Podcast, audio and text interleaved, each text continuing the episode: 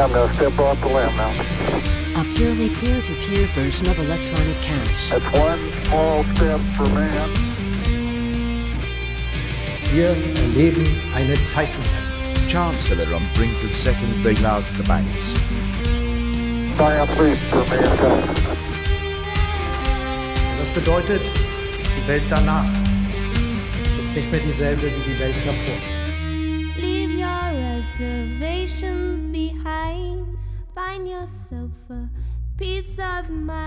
Hallo und herzlich willkommen zu Folge 22 von Zeitsprung Bitcoin.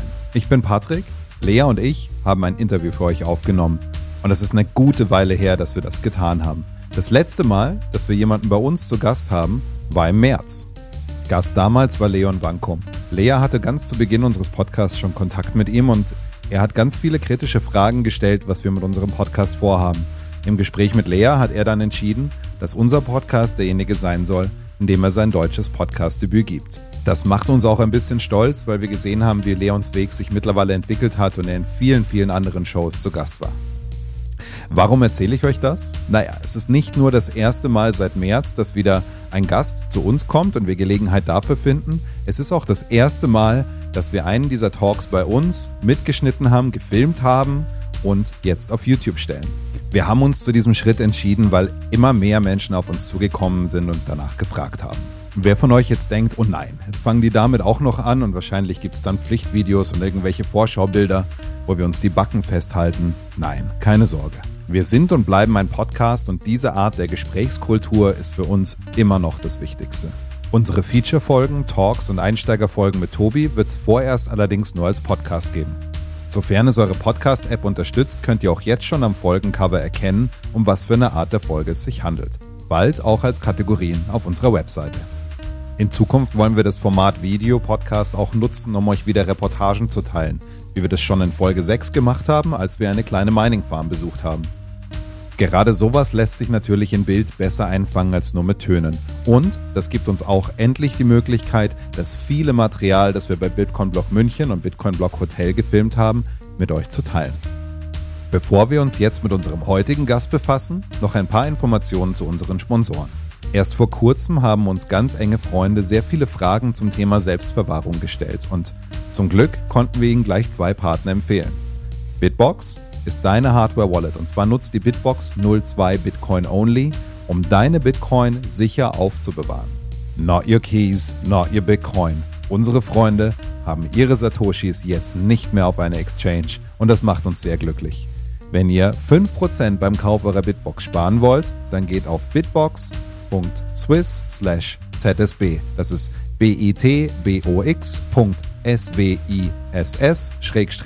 bitbox.swiss-ZSB für Zeitsprung Bitcoin.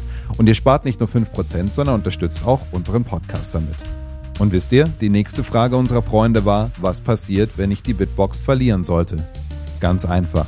Mit der Bitbox erstellt ihr einen 24-Wörter-Seed und in dem könnt ihr sie jederzeit wiederherstellen, wenn ihr zum Beispiel die Hardware-Wallet ersetzt.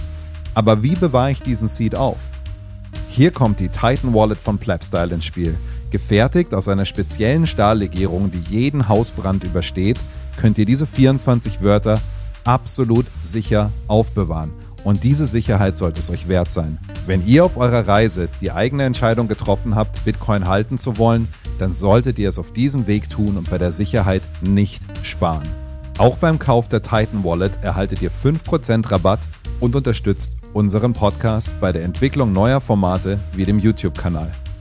Geht jetzt auf pleb.style-zsb. Das ist pleb.style-zsb für Zeitsprung Bitcoin.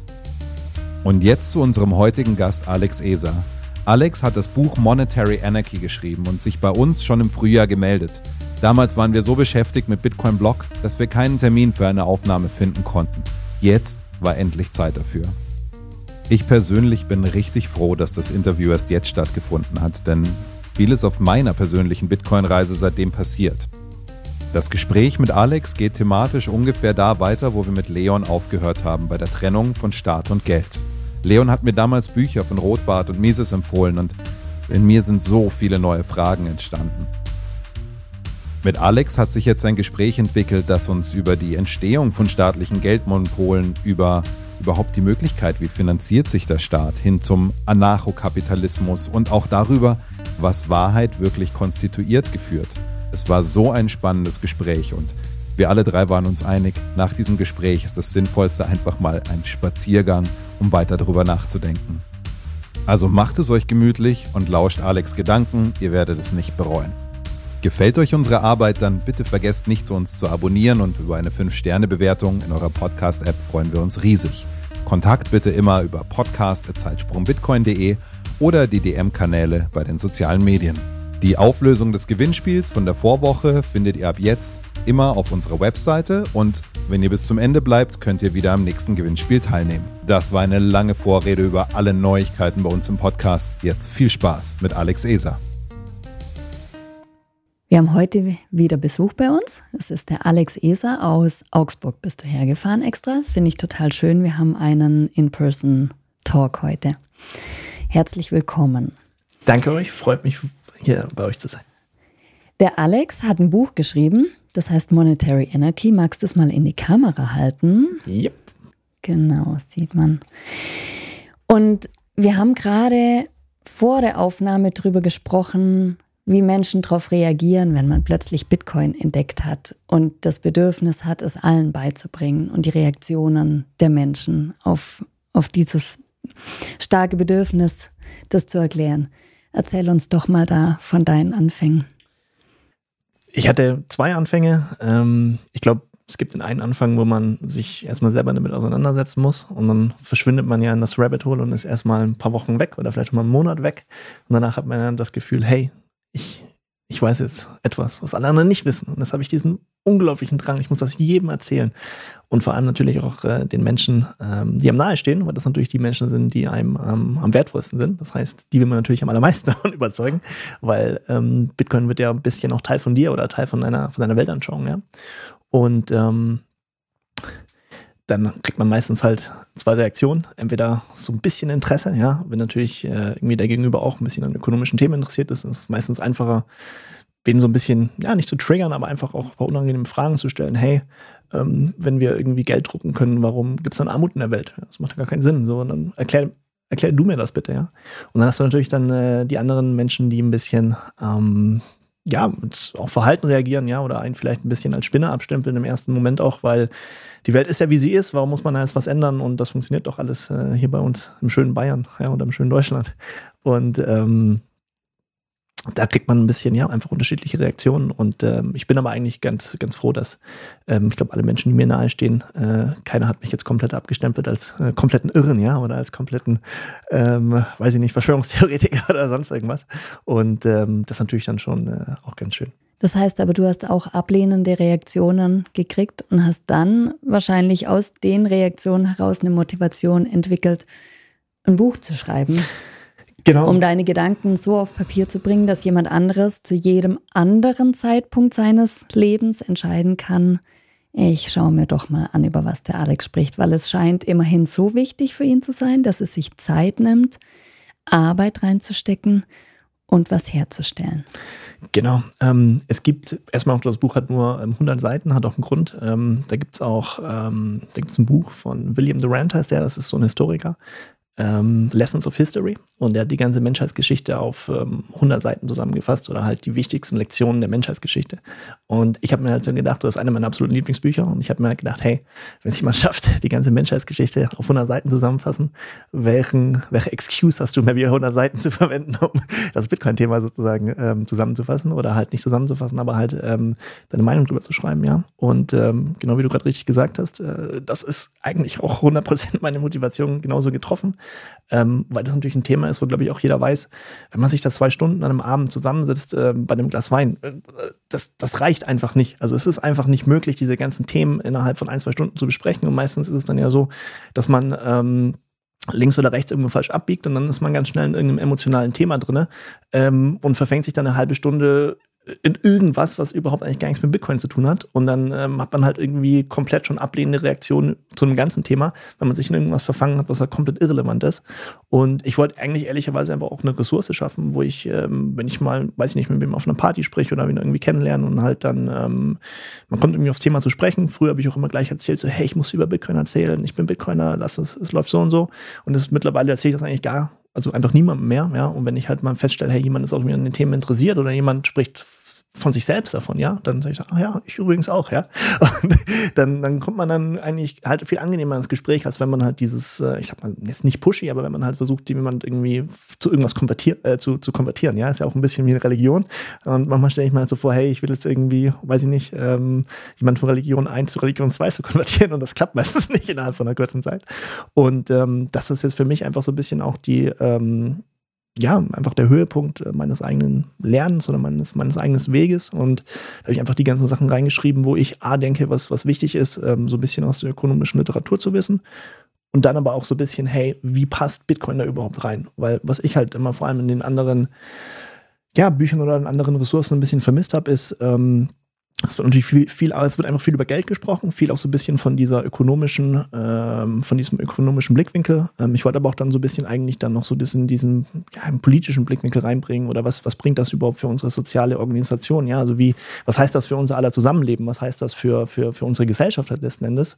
Und ähm, da gibt es ja durch die österreichische Schule und durch ähm, ja, viele andere Ressourcen wunderbare Quellen, wie man sich das vielleicht ausmalen kann aus ökonomischer Perspektive. Aber mir hat halt einfach eben gefehlt, okay, ähm, okay, Bitcoin ist dann unser Geld und dann was, ja. Und deswegen war das für mich einfach so, okay, wie kann ich da einfach meine ganzen Gedanken mal dann zusammenfassen und dann, wenn sich jemand dafür interessiert und jemand auch wirklich sagt, hey, okay, ich setze mich mal am Wochenende hin oder ich setze mich mal einen Tag hin oder ich nehme mir mal einen Tag und lese zumindest diese 100 Seiten. Ähm, wenn das jemand macht, dann bin ich super happy, dann mit dem darüber zu reden. Aber diese Phase, wo man sagt, hey, ich überzeuge dich jetzt von einer neuen Religion, ja, das, mhm. das habe ich auch so ein bisschen hinter mir. Ja, also du hast eigentlich jetzt schon total schön zusammengefasst, wo, wo, wo ich mir heute vorstelle, wir werden immer schauen, was passiert in unserem Podcast, ja, wo ich mir vorstelle, wo das Gespräch hingeht, weil ich habe dein Buch bis jetzt ungefähr in einem Drittel gelesen und habe an der Stelle dann auch beschlossen, jetzt, jetzt habe ich genug, um Fragen zu stellen, die uns mindestens eine Stunde ähm, beschäftigen.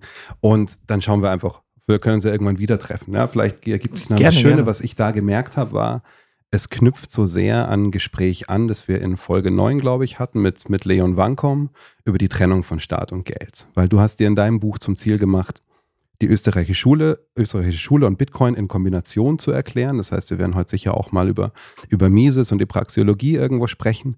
Und für mich waren es, so drei Punkte, die ich, die ich rausgesucht habe aus deinem Buch. Das erste, was mich wahnsinnig begeistert du fängst damit an, was konstituiert Wissen eigentlich? Ähm, der nächste Punkt, den ich super spannend fand, ist, ähm, dass du dann halt eben darüber sprichst. Klar, du leitest ein darüber, wie, wie Geld eigentlich entstanden ist. Und ich glaube, wir überspringen das ein bisschen sogar heute, ja. weil ich glaube, das wird, wir gehen heute in eine Ebene, die nicht mehr so ganz einsteigertauglich ist. Und ich glaube, die Leute befassen sich dann vielleicht lieber erstmal damit und hören das dann nochmal. Und dann das Spannende, und da ist der Anknüpfungspunkt zu dem Gespräch mit Leon, glaube ich, da, ähm, eben wie staatliche Monopole mit dem Geldsystem interagieren, wo das herkommt, wie das entstanden ist und wie diese, wie diese Legitimation überhaupt Entsteht. entstanden ist. Jetzt ja. lass uns mal noch einen Schritt zurückgehen zu dir, dass wir verstehen, wo du herkommst und wie deine Denkweise ist. Ich habe über dich gelesen, dass du ähm, Ökonom bist, also Ökonomie studiert hast und auch schon ganz früh auf äh, Flohmärkten unterwegs warst. Und diese neue, das ist eine Parallele, die du mit, äh, mit Lea gemeinsam hast tatsächlich. Ich bin, glaube ich, auf dem Flohmarkt aufgewachsen, das kann man schon so sagen. Also ich war mit drei Tagen das erste Mal auf einem Flohmarkt. Ich bin ähm, im Frühling geboren und ich glaube, an dem Tag war es kalt. Und ich bin einfach auf ein Fell gelegt worden zum Schlafen. genau, und das ist meine Kindheit. Ja, das ist cool. Das ist cool. Ich glaube, ich glaub, dass die, ähm, dass Menschen, die in ihrem Leben ähm, ja was machen, die, die zeigen meistens als Kind schon irgendwie diese Tendenzen. Ich, ich habe jetzt noch keine Kinder, aber ähm, wenn ich, wenn ich mal Kinder habe, ähm, ich glaube, einer der, der ersten Sachen, die ich mit denen machen werde, sobald sie alt genug sind, ist wirklich auch auf Flohmärkte gehen, weil äh, da habe ich viele Sachen einfach gelernt für mein Leben. Ja? Da lernst du, ah, wie geht Verkaufen, wie kann ich, kann ich mich verkaufen, kann ich Ideen verkaufen, kann ich Produkte verkaufen, aber einfach auch, wie funktioniert ein Markt. Ja? Ähm, und äh, letzten Endes Flohmarkt, ja, das ist äh, die Welt in Miniaturform. Ja? Das ist, ähm, es gibt Produkte und ähm, manche Leute haben oder bieten Produkte an, andere Leute kaufen die, ja. Und ähm, da habe ich so viele einfach Lernen mit, mitgenommen für mein Leben. Und ähm, ja, das ist äh, einfach super schöne Erinnerung auch an die Kindheit. Ich habe damals aber auch schon, oder so im Laufe dieser Jahre, meine ersten 20 Jahre würde ich sagen, erlebt, wie ähm, es auf dem Flohmarkt auch schon zu so einer Überproduktion, zu so einem Überangebot von Gegenständen kam, so dass die nicht mehr interessant waren zu kaufen. Also als ich klein war, haben meine Eltern zum Beispiel Kinderklamotten verkauft. Mhm. Und jetzt werden Kinderklamotten einfach, wenn überhaupt, noch verschenkt, weil die Leute schon gar keinen Bedarf mehr dran haben, weil es so viel davon gibt. Davon gab, ja. Ja. Das war auch immer mein, ähm, also früher noch halt ähm, die, die, die bestverkauftesten, äh, die, die Produkte am einfachsten zu verkaufen, tatsächlich Kinderklamotten. Weil ich habe mich als Kind natürlich immer total aufgeregt, wenn ich irgendwie Klamotten geschenkt bekommen habe, äh, zu Weihnachten und zum Geburtstag und nicht, äh, nicht Spielzeug. Und dann habe ich halt irgendwann rausgefunden, so, okay, hoffentlich wachse ich jetzt wieder ein bisschen und dann kann ich diese Klamotten auf dem Flohmarkt verkaufen und dann kann ich ja wieder Spielzeug kaufen. Ja. Und ähm, ich glaube dir das sofort. Ne? Früher war das halt echt so, hat es wunderbar funktioniert, aber das äh, heutzutage ist irgendwer noch äh, Kinderklamotten irgendwie zumindest ähm, in dem Stil oder in der, in der Menge auf dem Flohmarkt kauft. Kann ich mir so gar nicht mehr vorstellen, wenn ich ehrlich bin. Ja, und ich weiß auch noch, dass ich gelernt habe, es ist, also es gibt irgendwie seltene Dinge, An Antiquitäten und die haben aber auch nur den Wert, den ein anderer Sammler bereit ist, dafür zu Zu bezahlen. bezahlen, ja.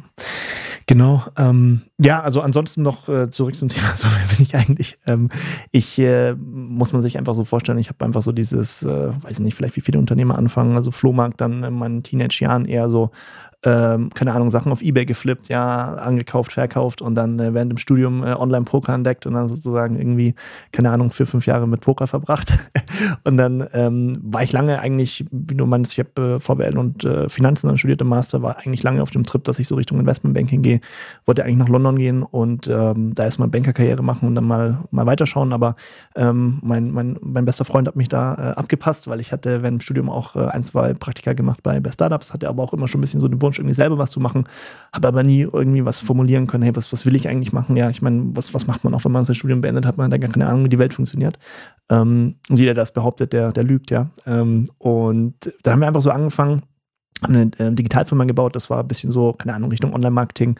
Ähm, ich sag mal ganz grob Online-Medien und ähm, haben da ein bisschen, bisschen Geld verdient oder eigentlich auch ganz gut Geld verdient die letzten fünf, sechs Jahre.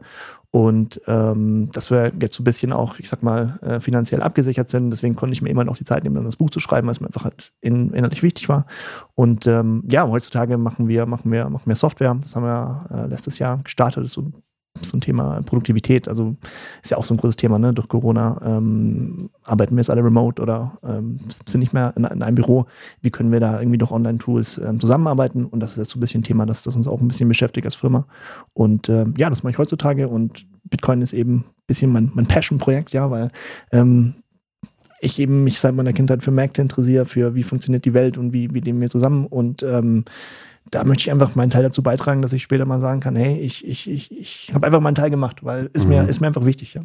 Jetzt sind wir, glaube ich, schon ganz nah an dem Punkt, wo, wo ich gern hin will, nämlich dahin, dass wir verstehen, warum du dieses erste Kapitel in deinem Buch geschrieben hast über die Wahrheitsforschung, weil du hast, also dadurch, dass du Unternehmer bist, du hast angefangen, du hast Märkte schon von Flohmärkten kennengelernt, deine Leidenschaft dafür gefunden, studiert, hast ähm, Unternehmen gegründet, die schon früh eben digital waren. Du hast, glaube ich, irgendwann mal in einem Interview gesagt, schon bevor es cool war, remote zu arbeiten. genau. Ähm, und die, das Spannende, was ich dann fand, du hast in diesem selben Interview auch gesagt, dass du ein großer Fan bist von Taleb, also alles gelesen, Ja. also Nassim Taleb, der ja ähm, Statistikforscher Genau. und auch jemand ist, der sich sehr viel mit dem Thema Zufälle beschäftigt. Ja. Hat das irgendwie auch schon ein bisschen was dahin geebnet, dass du sagst, du kommst von dieser klassischen ökonomischen Vorstellung ein bisschen weg? Ja, also ich beschäftige mich eigentlich, mein, es, es, es, es gibt äh, noch so ein anderes Buch, das heißt ähm, ähm, Against, äh, Against All Odds. Ähm, da geht es auch so ein bisschen einfach darum, ähm, wie du gerade meintest, ne, was sind Zufälle und was sind, was sind, ähm, was ist wirklich, ja, Skill, ja. Und ich habe äh, denke irgendwie schon immer darüber nach, ähm, wenn, ich, wenn man natürlich auch irgendwie die Lebensläufe anderer Menschen anschaut, ja. Welcher Teil davon ist jetzt irgendwie die Gemengenlage, wo der Mensch sich jetzt befindet, ja, wo er geboren ist, ähm, welche Connections er hat, ja, aber und welcher Teil davon ist dann halt wirklich ähm, ja, Skill oder was, was, was kann dieser Mensch, was hat dieser Mensch dazu beigetragen, was man jetzt nicht ähm, Glück zuordnen kann. Und ähm, Taleb, ähm, das sage ich immer so ein bisschen auch so meine geistige Zielfahrt, was das ganze Thema angeht, ähm, weil er natürlich in seinen ganzen Büchern letzten Endes ähm, ja, sich Statistiken anschaut und ähm, im Prinzip die Message ist halt immer, hey, Dinge, ähm, wo man gar nicht denkt, dass sie jemals funktionieren können oder dass das jemals passieren wird, ja, ähm, haben, eine, haben eine viel größere Wahrscheinlichkeit, die, die Welt zu verändern, ja. Und äh, Bitcoin ist da einfach das perfekte Beispiel, dass da alles genauso zusammenkommt, wie es halt jetzt eben zusammengekommen ist. Die, die Chancen dafür sind äh, super, super klein, aber aus dieser super kleinen Chance entsteht es hoffentlich halt was, was einfach letzten Endes die Welt verändert, ja. Und ähm, warum ich das Buch eröffne mit diesem Thema, ähm, was ist Wissen, ja, woher, woher Wissen wir etwas definiert, ähm, hat damit zu tun, ist aber letzten Endes auch dem geschuldet, dass ich einfach gemerkt habe, viele Argumente, die man hervorbringen kann für oder wieder zu einem Thema, äh, enden halt letzten Endes immer in dem Thema, okay, woher weißt du, dass das, äh, woher weißt du, dass das so ist, ja? Was, was ist Wahrheit, ja? Und ich sage auch immer so, hey, Unternehmertum ist eigentlich ähm, das Finden von Wahrheit, weil umso mehr, also umso näher ich an der Wahrheit operiere als Unternehmen, ja, umso eher ähm, kauft wer mein Produkt, ja, weil wenn ein Produkt ähm, äh, eine Wahrheit beinhaltet, dann bedeutet das, Menschen brauchen das. Und wenn man eben, das ist so, ich nenne das, äh, also in Englisch wäre das Truth Discovery, ja. Ich muss, ich muss, ich muss irgendwas finden, was, was wahr ist, weil dann kann ich sozusagen dem Markt etwas bieten, was er auch wirklich will. Und dann kann ich als Unternehmen sozusagen halt ähm, überleben. Und ähm, diese, diese Wahrheitsfindung, das ist eigentlich auch nochmal so ein Thema in Bitcoin, ähm, wo ich immer sage, ich verstehe jetzt, und deswegen habe ich es auch damit angefangen, ich verstehe bis heute nicht, warum da so wenige Leute drüber sprechen, weil für mich ist Bitcoin die ökonomische Wahrheit. Bitcoin ist für mich die ökonomische Wahrheit, wie wir alle ähm, hoffentlich in Zukunft ähm, interagieren werden und eben äh, auf dem Markt äh, zu, zu, zusammenarbeiten oder zusammen zusammenleben werden. Und ähm, dieses ganze Chapter jetzt nicht irgendwie äh, in der in der krassen Summary, aber ähm, um kurz zu verstehen, um was es da eigentlich geht, ist ähm, es gibt halt über die Geschichte verschiedene Formen von, von, von Wahrheitsfindung, wobei man die zwei großen einteilen kann. Ähm, einmal in Wahrheit durch äh, durch ein Rational, also durch, äh, durch, durch, durch in Englisch wäre das äh, Reasoning oder in Deutsch Logik, ja. Ähm, das wäre zum Beispiel eine mathematische Wahrheit, wie 2 plus 2 ist 4. So, das, das weiß ich, das, das, das, das, ist, das ist ein Konzept, ja. Und ähm, ich muss nicht irgendwie jetzt in der, in der, in der, in der echten Welt prüfen, ähm, hey, ich packe hier zwei Gläser hin und hier zwei Gläser, sind das vier Gläser oder sind das fünf Gläser? Nee, das, das sind immer äh, vier Gläser. Und ähm, dann gibt es noch die Wahrheit ähm, durch Observation, ja. Ich muss etwas sehen, dass es, ähm, ob es äh, auch wirklich so, so, so passiert in der Welt oder nicht. Um da noch ein anderes Beispiel zu nennen, ähm, Wahrheit durch, äh, durch Logik. Ähm, blau ja, ist, ist eine Farbe. Das ist, das, das ist eine Definition. Die, die, die weiß ich vorher. Da muss ich nicht, äh, ich muss nicht schauen, ob blau blau ist, sondern blau ist blau. Und dann eben Wahrheit durch Observation. Und das wäre, hey, alle Ozeane sind blau. Ja, ich muss, um, um, um dieses, um dieses ähm, Statement ähm, für wahr halten zu können, muss ich alle Ozeane dieser Erde gesehen haben und dann kann ich sagen, alle sind blau. Wenn aber nur ein einziger äh, grün ist, dann wäre dieses Statement nicht mehr korrekt. Das heißt, Wissen kommt erstmal aus diesen beiden äh, Quellen, ja. Und ähm, da ist halt eine ganz große Unterscheidung, die man, die man, die man, die man, die man machen muss, weil ähm, unsere Wissenschaft, ja, oder halt unser, unser, unser akademisches System sagt eigentlich, ähm, oder vor allem auf Ökonomie jetzt bezogen, ähm, Wissen kann nur durch Observation entstehen. Das heißt, es gibt für die Ökonomie, es gibt ähm, im, im, wirtschaftlichen Raum, gibt es kein Wissen, das durch Logik entstehen kann, sondern nur, wenn ich ähm, einen Test mache, wenn ich ein Experiment mache, ja, nur dann kann ich es in der Wissenschaft oder in der ökonomischen Wissenschaft als wahr äh, hinnehmen. Ist vielleicht Bitcoin deswegen so schwer zu verstehen, weil es eben nicht durch, also man kann es nicht anschauen, man kann es nicht in die Hände nehmen da ist die Observation was, das über lange Zeit passieren muss, durch Arbeit, durch Gedanken damit verbringen, durch Lesen, durch Gespräche. Aber wir können es nicht berühren, weil es digital ist. Ist das, was es so schwierig macht, die Menschen dazu zu bringen, sich das anzuschauen, weil es über das Schauen hinausgeht? Definitiv ist das eine ähm, Richtung, in die man, in die man, in die, in die auch ich denke, ja, ähm, weil ich natürlich mir auch immer überlege, hey, wie kann ich Menschen vielleicht durch ein Narrativ ähm, Bitcoin näher bringen, ja, durch eine Geschichte, durch, ähm, dass es vielleicht ein bisschen greifbarer wird, ja. Und ähm, wie du aber gerade sagtest, Bitcoin ähm, ist nicht zum Anfassen, weil wir sind jetzt im 14., äh, 15. Jahr von, von Bitcoin und ähm, hat sich schon einiges getan, ja. Aber man muss eigentlich halt dann die Sachen über, über, über einen längeren Zeitraum betrachten, um wirklich sagen zu können, hey, das ist das was zum Anfassen, ja. Und natürlich Geld, wie es halt jetzt ist, das habe ich in der Hand. Das kann ich, äh, das kann ich so nicht unbedingt anfassen, ja, aber das habe ich ähm, äh, zumindest irgendwie auf meinem PayPal-Konto, ja, und das, das benutze ich jeden Tag. Und durch dieses tägliche Benutzen ist es natürlich auch etwas, ähm, was in deinem Kopf dann ähm, Entschuldigung für das Englisch, so funktioniert mein Kopf, äh, was das Ganze reinforced, ja, was man halt irgendwie dann Mhm. in, in, in, in, seinem, in, in seinen tagtäglichen Gedanken hat.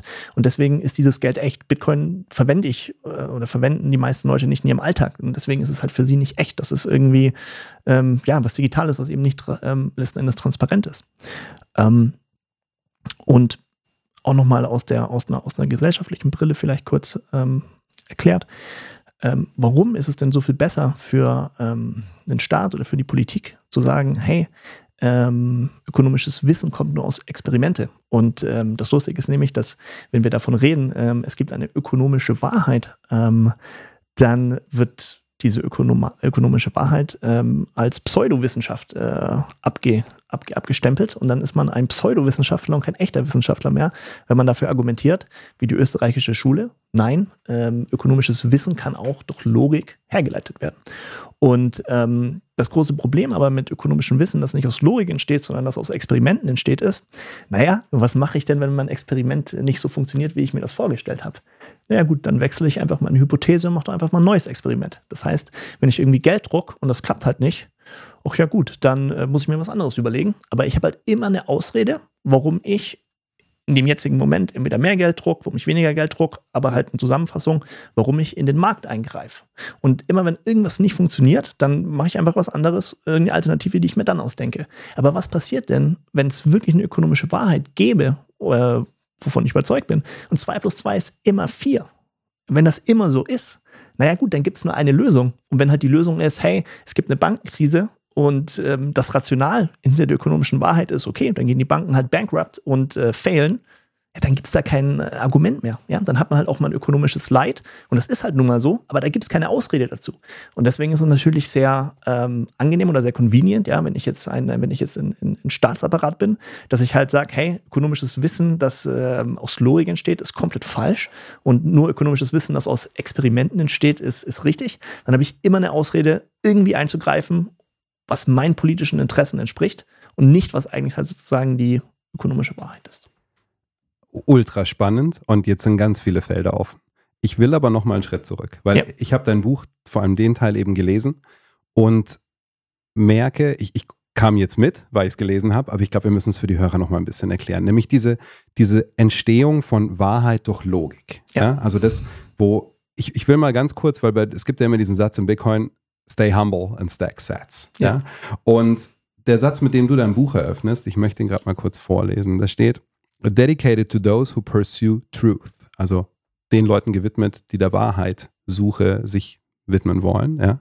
Um, regardless of the consequences and who are unafraid of what they might find. Also unabhängig davon, was für Konsequenzen es für dich hat, diesen Weg zu gehen und ohne Angst davor zu haben, was man finden mag. Jetzt bist du jemand, der Wahrheit in digitalen Unternehmen, Nehmerprodukten für sich entdeckt hat. Ja. Vielleicht früher auch als viele andere. Und für Leute, die Bitcoin das erste Mal erklären, diese, wir haben das in einer, in einer Anfängerfolge, in der 21. Folge besprochen, da ging es uns darum, wie entsteht eigentlich dieses Verständnis, dass wir Geld, das, was wir als materielles Gut kennen, von Muscheln über Knochen, Hm. auf einmal den Leuten zu vermitteln, dass es digital auch wahr sein kann. Weil das macht ja ganz vielen Leuten Angst. Und als ich das Kapitel gelesen habe, du erwähnst es auch, bin ich sofort wieder auf die Reise gegangen, habe nochmal Kant nachgelesen. Ja? Mhm. Und ähm, der, der immaterielle Transzendentalismus, da geht es ja im Prinzip auch genau um diese, um diese Wahrheitsfindung, um die Erkenntnistheorie. Und da gibt es eben diese zwei Blickwinkel, diese Wahrheit durch Logik und die Wahrheit durch Sinneswahrnehmung. Ich glaube, er nennt es äh, a priori und a posteriori. Posteriori. Kannst du da noch mal kurz reingehen, dass wir dann eben verstehen, weil ich will dahin kommen, dass wir verstehen, warum der Staat für sich Geld als Monopol, als Wahrheit in der Gesellschaft etabliert, ohne dass es jemand hinterfragt. Ja. Aber lass uns noch mal da vielleicht ansetzen, dass wir diese zwei Formen von Wahrheitsfindung für den Menschen unterscheiden. unterscheiden, ja. Ähm, ich habe ja vorhin dieses Beispiel gegeben mit äh, Blau ist eine Farbe, ähm, Wissen durch Logik und äh, alle Ozeane sind blau, Wissen durch ähm, Observation oder a posteriori Wissen. Das heißt, ich muss es erst ansehen, um es wirklich auch zu verstehen. Ähm, ein anderes Beispiel, was ich vielleicht auch noch sagen kann, ist, ähm, ich bin der Onkel des Sohnes von meinem Bruder. Ja, das ist das ist eine Definition. Ich kann nicht, ich kann nicht, nicht der Onkel sein von äh, dem, dem, dem Sohn von meinem Bruder. Das, das ist nicht möglich. Ja, das heißt, ähm, niemand muss dieses Kind äh, jeweils gesehen haben. Dieses Kind, äh, das, um, um zu wissen, dass wenn es dieses Kind gäbe, dass ich der Onkel von dem Kind bin. Was man aber nicht sagen kann, ist, dass ähm, weil ich der Onkel von diesem Kind bin, habe ich blonde Haare. Also das musste man, da müsste man mich sehen, um dieses, um dieses Wissen zu erlangen. Ja, und ähm, wie du es gerade eben auf Kant eingegangen bist, ähm, diese ähm, äh, Denkschulen, ja, zwischen Rationalismus und zwischen ähm, Empiricism, Empiricism, also Observation, Wissen durch Observation.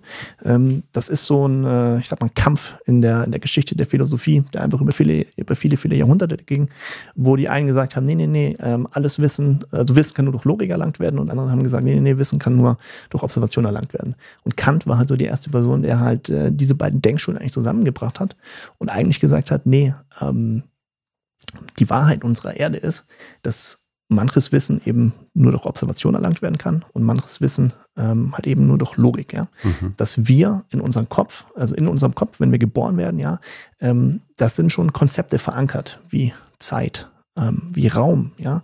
Ähm, und diese Realität, die wir wahrnehmen, ähm, die nehmen wir durch den Filter von den Konzepten wahr, die schon in uns drinne sind. Ja? Also man kann die Welt nicht wahrnehmen ohne das Konzept von Zeit und Raum. Das geht nicht. Also du hast diesen Filter schon in dir drinne sozusagen. Und ähm, was dann eben Kant gemacht hat, Kant hat dann eben gesagt, pass auf, ihr beiden Deckschwimmt, ihr seid beide falsch, ja. Ähm, wir müssen jetzt hier akzeptieren, es gibt Wahrheiten, die eben durch Logiker stehen und wir müssen akzeptieren, es gibt Wahrheiten, die durch, ähm, die durch Observation entstehen. Und dann gibt es halt eben Felder, wie es eben Mathematik, ja, oder wie es auch äh, physische Gesetze, ähm, die dann unterschiedlich sind, weil Mathematik ist eben Logik und physische, physische Gesetze, wie es zum Beispiel ähm, Wasser ähm, kocht bei 100 Grad, ja, ähm, das ist ja eine Observation, das haben wir über Zeit herausgefunden. Ähm, wir haben aber nicht herausgefunden ähm, durch Experimente 2 plus 2 ist 4. Nein, das ist, das haben wir durch Logik hergeleitet und ähm, dass man halt eben akzeptieren muss, dass das Wissen aus diesen beiden Quellen kommt und ich habe äh, das auch so in meinem Buch geschrieben, ne? wenn man jetzt eben sagt, okay, ich bin staatstreu oder ich bin treu dem Narrativ, was es eben in der ökonomischen Wissenschaft gibt, dass ökonomisches Wissen nur durch Observation entstehen kann, dann kannst du dieses Buch im Prinzip direkt zumachen, ja, ähm, weil natürlich die österreichische Schule oder auch das Buch hier ähm, dafür argumentiert, hey, nein, in äh, eigentlich Ökonomie und unser, unser Zusammenleben, ähm, es gibt auch eine ökonomische Wahrheit, ja, und ähm, diese, wenn man aber diese ökonomische Wahrheit zu Ende denkt, ja, dann würden wir jetzt in einer ganz anderen Welt leben, in die wir heutzutage, in der wir heutzutage leben. Das fand ich auch gut, den Satz, den du da gesagt hast in dem Buch. Also wenn ihr das jetzt, wenn ihr jetzt nicht damit klarkommt, dass Wahrheit auch im Kopf entstehen kann, durch Logik, dann braucht ihr hier nicht weiterlesen. So, ja. Und das ist ja auch der Punkt, und das ist dieser Einstieg in Bitcoin, in der Adaption, der vielen Leuten so schwer fällt, das als wahr anzunehmen, weil es digital ist. Und ähm, ich glaube, diese drei Ableitungen, die du da gemeint hast, ich meine, ich glaube, die, die Skeptizisten oder Skeptiker, die kann man, glaube ich, ausschließen. Die sagen, ja. okay, also ich weiß, dass ich nichts weiß und nicht mal das weiß ich wirklich sicher. Aber uns bleiben halt die Idealisten und die Realisten übrig. Ja? ja? Die halt zum einen sagen so, okay, ähm, wenn ich von Logik was ableiten kann, ja, ähm, das ist eben die Idealisten, die dann aber sagen, wo dann die Realisten gegenüber sagen, sehr Moment, das ist aber niemals erkenntniserweiternd. Weil wenn ich jetzt in so einem, so einem Bild bleibe wie, ja, ein, ein, ein Viereck ist ein, hat vier Ecken, ja klar, das kann ich mir doch Logik herleiten. Jetzt nehmen wir mal, nehmen wir mal ein Beispiel, wir stellen uns einen Raum, du hast gesagt Raum und Zeit. Ja? ja. Wir stellen uns einen Raum vor, in dem jemand nicht nach draußen sieht. Also er kriegt keine Informationen außerhalb von diesem Raum. Können wir uns auch reale Szenarien vorstellen. Wir haben gerade alle eine Pandemie erlebt, ja, wir wissen, wie das ist. Das heißt, wir haben nur eine Tür, durch die Informationen reinkommen. Und diese Information gibt uns eine Quelle. Ja. Wir können nicht überprüfen, was die Informationen dieser Quelle sind. Das heißt, da sind wir genau in diesem, in diesem Zwiespalt zwischen, das ist ja auch das Thema Fake News, ja. Wie nehmen wir jetzt als Wahrheit und was nehmen wir nicht? Und das, was mir bei Bitcoin da so geholfen hat, und wir haben ja vorhin darüber gesprochen, dass wir beide während der Pandemie eben Bitcoin ähm, für uns entdeckt haben, war eben genau das, dass ich in dieser Zeit gelebt habe, in der ich mich an keine Wahrheit, die von draußen als solche kam, mehr halten konnte, egal wo sie herkam.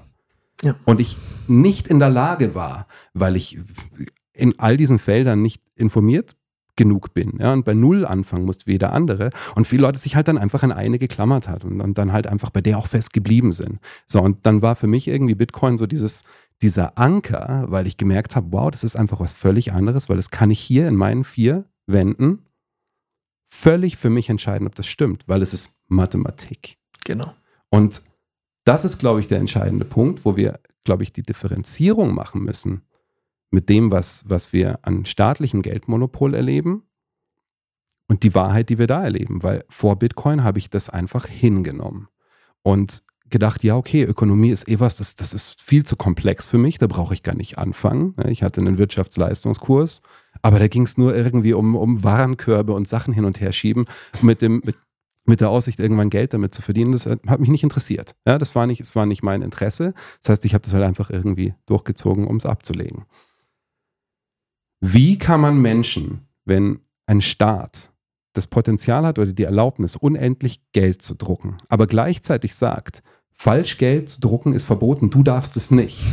Wie, wie kann man das legitimieren? Wie funktioniert das durch Ökonomen, die dem Staate nahe liegen? Oder wie kannst du das erklären, dass das funktioniert? Und um die Frage noch ein bisschen komplexer zu machen, du hast es vorhin in den Raum gestellt. Warum gibt es arme Länder, wenn wir Geld drucken können? Ja. Große Frage. no pressure. Das alle Zeit der Welt. Ähm, werde ich alles beantworten, will aber auf jeden Fall noch ein paar ähm, extra Schritte einbauen, ähm, wie wir da hinkommen. Ähm, ich weiß, es soll nicht darum gehen, ähm, warum gibt es Geld, ja, aber ähm, ich würde trotzdem einfach am liebsten drauf aufbauen. Ähm, in der Zusammenfassung auch nicht, nicht, nicht lange, ja. Also letzten Endes ja, Geld steht ja, weil wir ein ähm, Medium of Exchange brauchen, wir, dass wir nicht in einer Tauschgesellschaft miteinander leben, dass wir irgendwie sagen, hey, du hast ein Gut und ich habe ein Gut und ähm, wir brauchen jetzt ein, ein, ein Medium, dass wir, dass wir ähm, diese Güter tauschen können.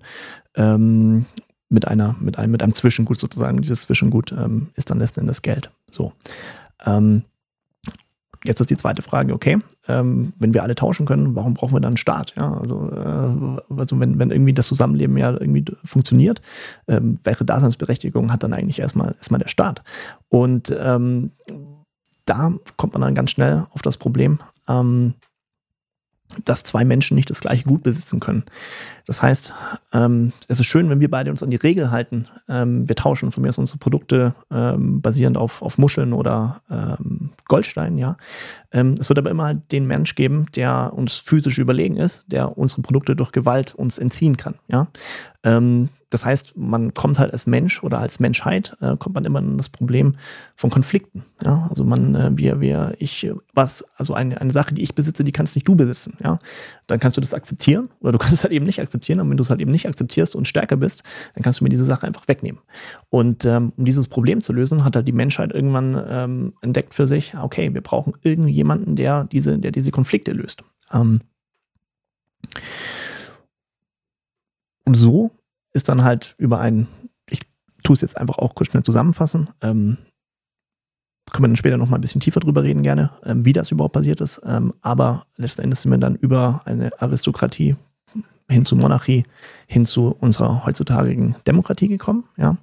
Und ähm, was das aber halt letzten Endes bedeutet, ist, dass über diese, über diese, über diese Schritte, ja, hat der Staat halt erstmal im ersten Schritt geschafft, Gewalt für sich als Monopol ähm, zu, zu entdecken und wenn ich natürlich das Gewaltmonopol habe, habe ich natürlich automatisch auch das Monopol, dass ich derjenige bin, der Gesetze äh, erlassen kann.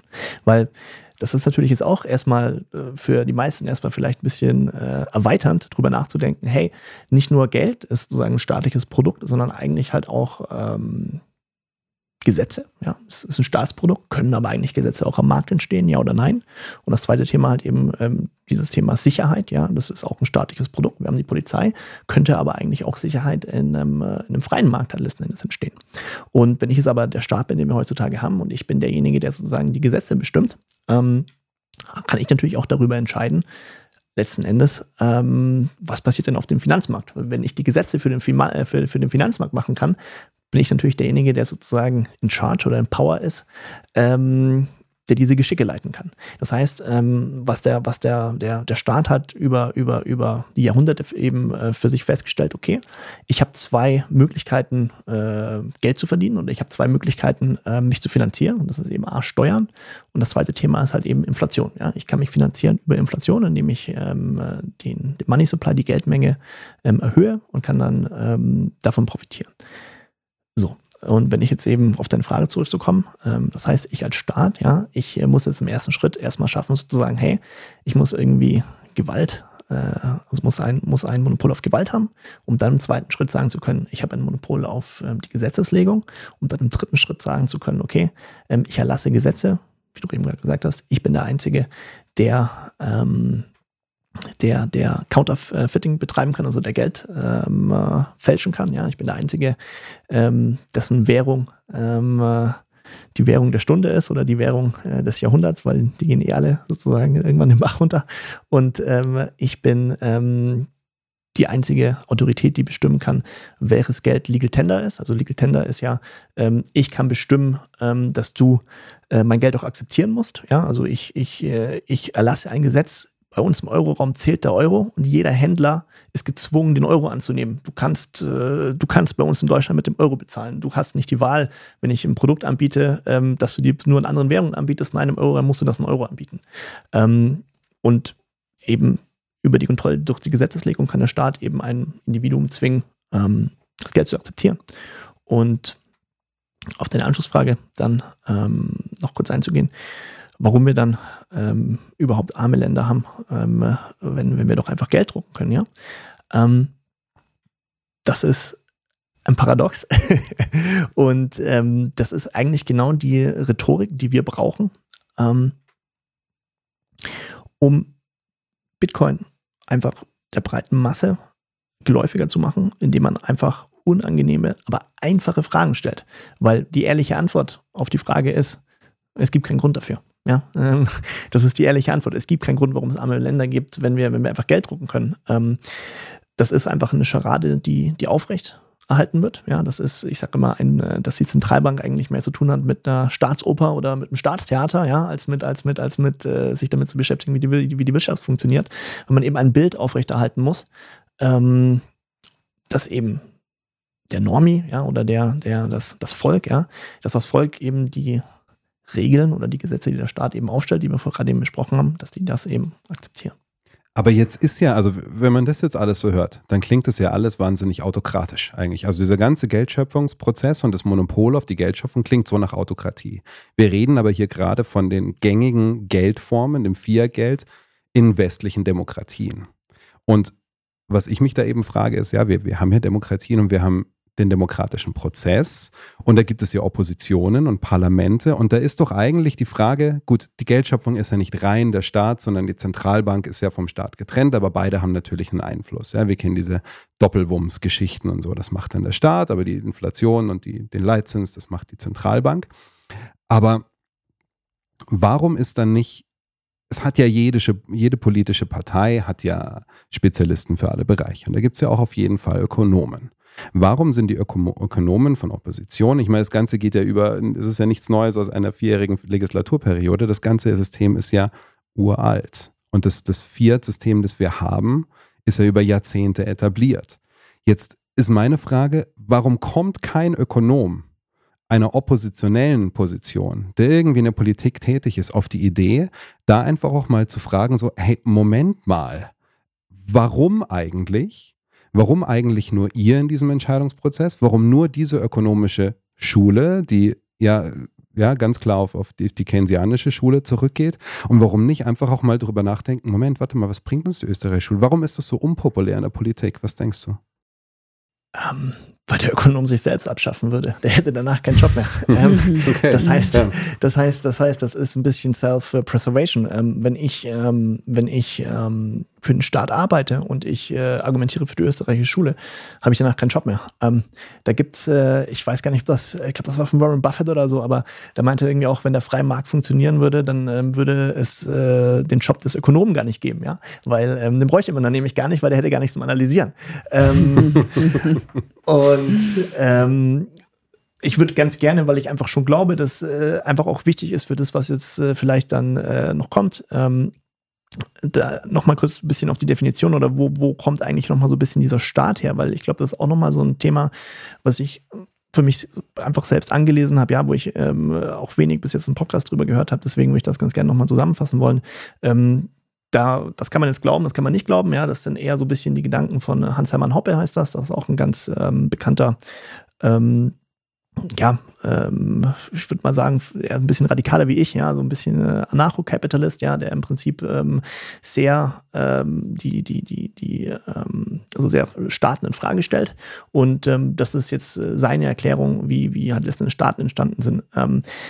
Die Geschichte ist natürlich jetzt nicht aufgezeichnet bis ins letzte Detail der letzten 2.000, 3.000 Jahre. Deswegen sind natürlich auch viele Sachen, glaube ich, ähm, die er sich einfach logisch herleitet. Aber ich muss zumindest sagen, dass viele von den äh, Gedankengängen, die er hat, ähm, dass die für mich sehr ähm, ansprechend waren. Wir haben ja gerade eben gesagt, dass Menschen, wenn man jetzt, in Englisch wäre das der Natural State, ja, wenn wir jetzt irgendwie eine Zivilisation auf einem leeren Planeten setzen würden, okay, wie, wie würden wir dann, also wie, wie, wie würde unsere, würde unsere Gesellschaft nochmal genauso entstehen, wie, wir, wie, wie sie jetzt eben entstanden ist?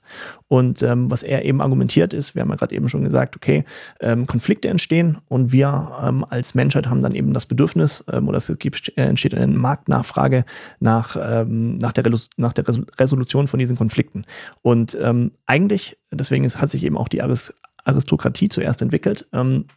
In jeder Gesellschaft gibt es dann Menschen, das hört sich jetzt auch böse an, aber ich glaube da ganz fest dran, weil ich bin selber Unternehmer. Ähm, das wären die Haves und die Haves-Nots, also Menschen, die sozusagen ähm, eine höhere Zeitpräferenz haben, indem sie ähm, heute ähm, Konsum aufgeben, harte Arbeit reinstecken, Sachen produzieren und diese produzierenden Sachen ähm, dann an Menschen über den Marktmechanismus verkaufen, die diese Sachen konsumieren und dadurch können sie über Zeit halt letzten Endes ähm, Wealth oder, oder, oder Profite anhäufen und mit diesen Profiten ähm, haben sie dann natürlich dann eine höhere gesellschaftliche Stellung wie jemanden, der eben halt nur konsumiert. So. Und die Aristokraten sind dann halt dann diese Menschen, die halt ähm, ja, Reichtum äh, angehäuft haben über, über, über, über den Marktmechanismus.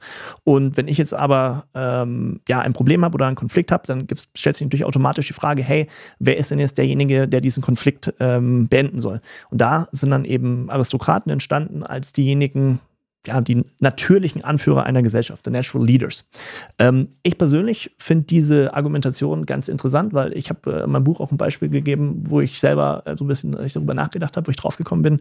Ähm, naja, wie entsteht denn sozusagen eine Hierarchie, ähm, wenn wir äh, in, in der Menschheit? Da musste ich halt einfach an, an den Kindergarten denken, ja, weil im Kindergarten sagt ja kein Kindergartenlehrer, hey, du Kind Nummer eins, du bist es das most popular Kind äh, in der Kindergarten, ja. Und ähm, aber Kinder ähm, formen ja auch wie eine Art Art ähm, Hierarchie oder wie eine Art soziale Struktur, ja, ähm, die sich einfach ergibt ähm, aus den Charakteren oder aus den, wie, wie, wie Kinder sind, ja, aus, aus, den, aus den verschiedenen Qualitäten. Und Menschen, nachdem wir eben halt schon irgendwie soziale Tiere sind, ähm, formen wir eine Hierarchie, ohne dass uns sozusagen wer dazu auffordert. Und natürlich eben, wenn ich jemand bin, der ähm, Reichtum angehäuft hat über Profite, dann habe ich natürlich dann irgendwie ein bis oder zumindest sieht es so aus, als hätte ich eine besondere Art von Skill oder eine besondere Art von äh, Begabung. Und dann ist es natürlich ganz normal, dass ähm, äh, eine Gesellschaft sich rund um diese Aristokraten bildet, ähm, mit dem Ziel, Konflikte zu ähm, beenden. Ähm, und wie das dann gelaufen ist oder wie es gelaufen sein könnte. Hey, ich habe jetzt irgendwie einen Streit über äh, mein, mein, mein, mein, mein äh, Getreidefeld, ja. Ähm, ich gehe zu Aristokrat Nummer eins und der entscheidet, okay, hat Partei A Recht oder Partei B Recht. Dann gefällt einem von beiden das Ergebnis wahrscheinlich nicht, weil er verloren hat. Dann kann er aber zum nächsten Aristokrat gehen. Das heißt, es gibt nicht ein Rechtssystem, sondern es gibt verschiedene sozusagen ähm, ja, Gesetzesräume. Aber natürlich hat der, hat, hat der Aristokrat dann äh, dafür Geld verlangt, dass er sozusagen derjenige ist, der, ähm, der, der ähm, ein sich, sich ein Urteil bildet und irgendwann geht einer Partei das Geld aus. Ähm, das heißt, irgendwann ist das, ist das, ist die Gesetzesprechung final, ja. Ähm, aber jetzt kann man schon drüber, wenn man sich jetzt dann logisch weiter ähm, da, da denkt, ähm, naja, wenn ich jetzt irgendwie auch selber Aristokrat bin und ein anderer Aristokrat tut mich irgendwie, ähm, äh, irgendwie ankreiden, dann kann das natürlich ewig so weitergehen. Und so entsteht erstmal das initielle Konzept ähm, eines Königs, ja, ein, ein, ein, Aristokrat unter Aristokraten, der dann sozusagen der finale, ähm, der, der, der finale Urteilsprecher ist. Was aber eben ganz spannend ist in dieser, in dieser, in dieser ähm, Erklärung des, des, des Königs ist, der König ähm, hat ja, ist ja nicht ein König bei äh, Birthright, also der ist ja nicht ein König geworden, weil er derjenige ist, der in eine Königsfamilie reingeboren ist, sondern vielleicht derjenige, der ähm, der Natural Leader an der Natural Leaders ist, derjenige, der am meisten ähm, äh, Reichtum angehäuft hat von mir aus. Oder vielleicht auch äh, genau, also der einfach halt irgendwie Skills oder Abilities hat, die andere halt nicht haben. Ähm, und in dieser Gesellschaft ähm, entsteht dann eben erstmal das prinzipielle Konzept eines Königs. So, wie kann es dann weitergegangen sein? Ähm, fand ich auch ganz spannend. Okay, man hat dann die Menschen, die irgendwie mm, Assets haben oder die Menschen, die, ähm, die, die, die Besitz haben und dann die Menschen, die keinen Besitz haben. Das ist natürlich für den König oder für den Aristokrat unter, unter Aristokraten einfach, ähm, weil wenn man halt viel liest, dann äh, merkt man irgendwann, wie die Menschheit ist. Und ähm, ich fand diesen Gedankengang ist einfach so spannend. Wie gesagt, kann jeder selber äh, für sich entscheiden, ob er das äh, akzeptiert oder nicht. Aber der König ist doch ein einfaches dann für ihn zu sagen, hey, pass mal auf, ähm, Ihr alle habt wahrscheinlich irgendwie Schulden bei den Aristokraten, ja? Also ihr alle habt, ähm, äh, ihr, ihr, ihr wollt konsumieren. Naja, wie tun Menschen konsumieren? Indem sie Kredite aufnehmen, indem sie den Kredit halt letzten Endes ausgeben. Und dann ist es doch einfach für den König zu sagen, hey, pass mal auf, wir machen jetzt folgendes ich stelle mich auf, die, auf eure Seite jetzt, ihr armen, äh, ihr armen normalen Menschen, die unter den Fittichen der Aristokraten leben. Ihr wählt mich als König. Es gibt nur, äh, und dafür erlasse ich euch Schulden und nehme Aristokraten die Länder weg und die gebe ich euch, dann könnt ihr die befarmen, dann seid ihr alle ähm, reich. Und es gibt aber nur einen einzigen Haken. Ihr müsst mich als euren König akzeptieren und ich kann Steuern von euch verlangen. So.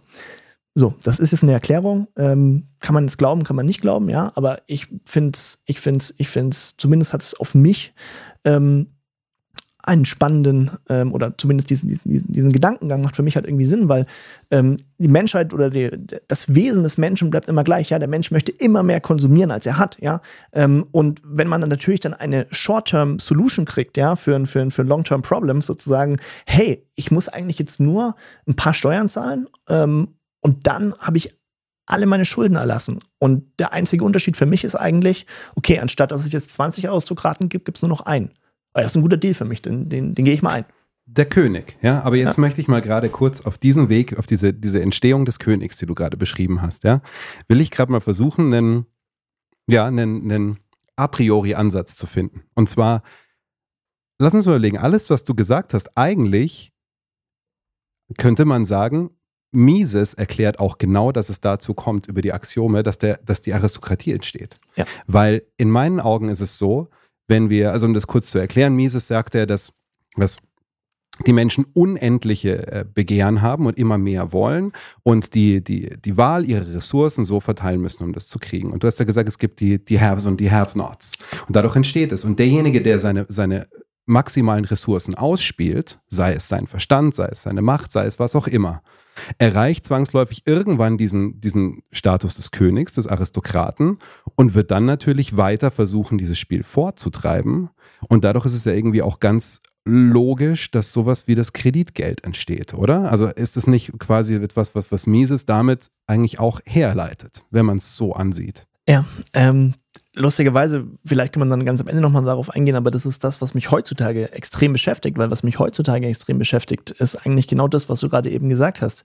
Ähm, ist es denn, wenn der Mensch, also wenn das Axiom stimmt, dass der Mensch immer mehr konsumieren will, als er hat, das würde dann nämlich eigentlich auch bedeuten, dass ähm, eine inflationäre äh, Money Supply oder ein inflationäres äh, Geldsystem, dass das auch in uns schon ist. Ja? Das heißt, dieses System vielleicht zu ändern, ist eventuell gar nicht möglich. Ja? Das heißt, ähm, auch wenn ich zwar ein, ein, äh, an, an, Bitcoin glaube und den Staat reduzieren will oder ihn vielleicht sogar abschaffen will, ähm, ist das Thema, wo ich, an dem Punkt, wo ich gerade bin, ist äh, genau das. Da habe ich selber jetzt noch keine, keine, keine finale, äh, noch kein finales Urteil für mich, aber ich hatte, ich war neulich spazieren und hatte mir drüber nachgedacht, so, okay, krass, wenn es nicht Bitcoin geben würde, ähm, wie es die Welt jetzt aussehen würde. Das Finanzsystem jetzt mit dem Dollar ist irgendwie in den letzten Zügen, ja, ähm, die, die, die Zentralbank hat das Ganze irgendwie immer weniger unter Kontrolle und äh, der Abgesang auf, den, auf, auf, unser, auf das Dollarsystem ist jetzt wird irgendwie immer lauter.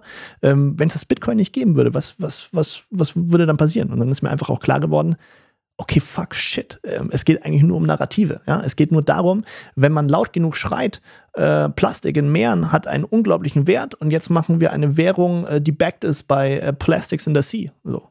Ja, es müssen nur genügend Leute glauben. Ähm, und ähm, dann, dann äh, könnte das unser Finanzsystem der, der Zukunft sein, ja.